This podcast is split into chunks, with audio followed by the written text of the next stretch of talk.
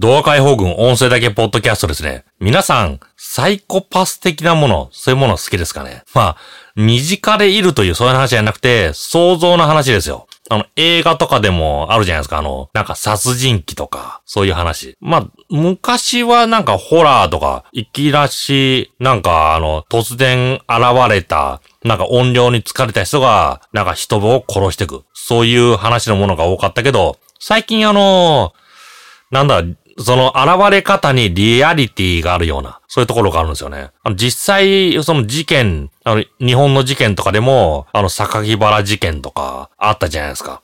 まあ、ああいう怖い話。そういうものをベースに話が仕上げられる。この中でちょっと私、まあ5年ぐらい前に聞いてたんですけど、ちょっと怖くて、あの見なかった、あの漫画のみんなエスパーだよって最近読みました。まあ話的には面白いですね。あの、サイコパスが決して勝つという話じゃないけど、サイコパスから出てきて、まあ混乱に、人々を混乱に陥れる。まあ、殺しますね。人を殺す。そういう、あの、感じなんですよね。それこのみんなエスパーだよ。まあ、最近、まあ、夢なのかなまあ、どうだろうあの、すごく5年前に出した本、出た本にしては巻数が少ないんですよね。私見たのは6巻まで。その中に、あの、結構丁寧に話が続けられ、あの、書かれてるんですよね。そそうだ、話の内容。あの、ある都市に、なんか宇宙的な星の配列によって、そこに住んでる人が、あの、エスパー、超能力者に目覚めるという話なんですよね。それで、複数人の高校生、まあ若い人、高校生から20代ぐらい、そのぐらいの人たちが、あの、超能力に目覚める。そうい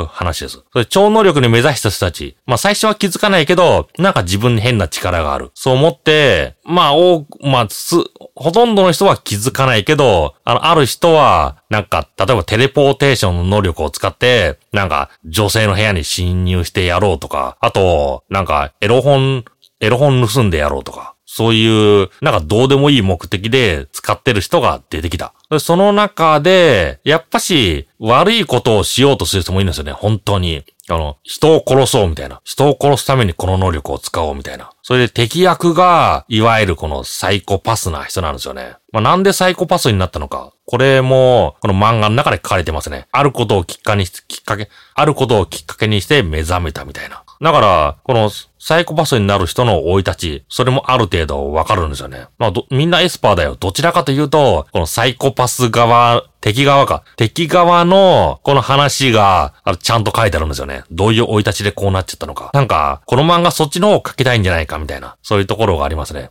そして主人公。主人公は、テレパシーの能力。テレパシーっていうか、その相手の、この考えてることを、これ読み出す。そういう力があるんですよね。その力を使って、人の考えてることがわかるんだったら、犯罪を予防できるんじゃないか。そう思って、周りに、その超能力者を求めていく。そういう話ですね。まあ、結構ワクワクする話ですよ。あの、超能力、いろいろな能力あるんですよね。あの、火をつけたり、透明になったり、人の能力、人の頭の中の考えてることを覗いたり、投資したりとか。まあ、一見よく見えますけど、大体はその発動させるのに、なんか、特殊な、あの、環境が必要。例えば、怒らないと、あの、超能力は出ない。あと、性的に興奮しないと超能力は出ない。そういう発動に難ありの人たちと、あとはあの、発動はいつでもできるけど、その対象があるもんじゃないといけない。例えば人間じゃないとダメ。あと、なんか女性じゃないとダメとか、なんかいろいろある。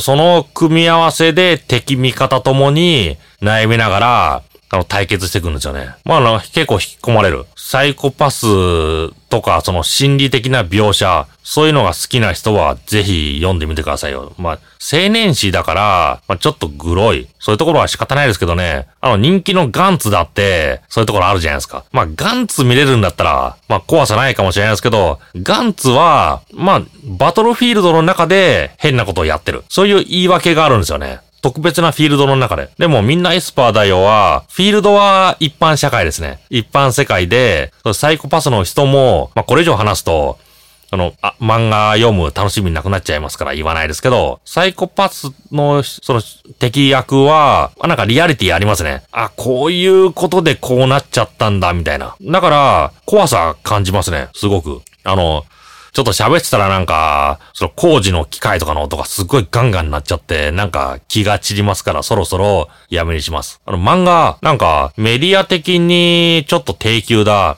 あの、他の活字と比べると活字と漫画とか、そういうこと言われますけど、私そんなことないのかなと思いますね。あの、海外の人も結構絶賛してる芸術として絶賛、芸術として絶賛してるし、まあ、あの、日本一賢い学生がいると言われてる、あの学校界隈の喫茶店とか漫画だらけって言いますからね。そんな人たちも読んでる。だから海外の人たちは、日本のエリートの人も読むメディア。電車の中だって、この漫画読みながら乗ってる大人の人がいるんじゃないか。それをあの、あの日本の、まあ、ちょっと年配者の人たちは、ちょっと衰退したなとかって、そういう風に考えてますけど、あの、外国の人たちは、あ、これが日本の文化だ。サブカルチャーと言ってるけど、メインカルチャーじゃないか。そういう、あそういう捉え方をしてるんですよね。だから漫画、一つの芸術として読んでみる。すごく、あの、幅広がるのかなと思いますね。まあ、1ヶ月に1回ぐらい、漫画喫茶にでも行って、なんか、一つ適当なパッと見ていいなと思ったシリーズを、まあ、2時間3時間かけて、ちょっと読んでみる。いいんじゃないかなと思います。ということで、GA の動画解放軍、音声だけ到底出しでした。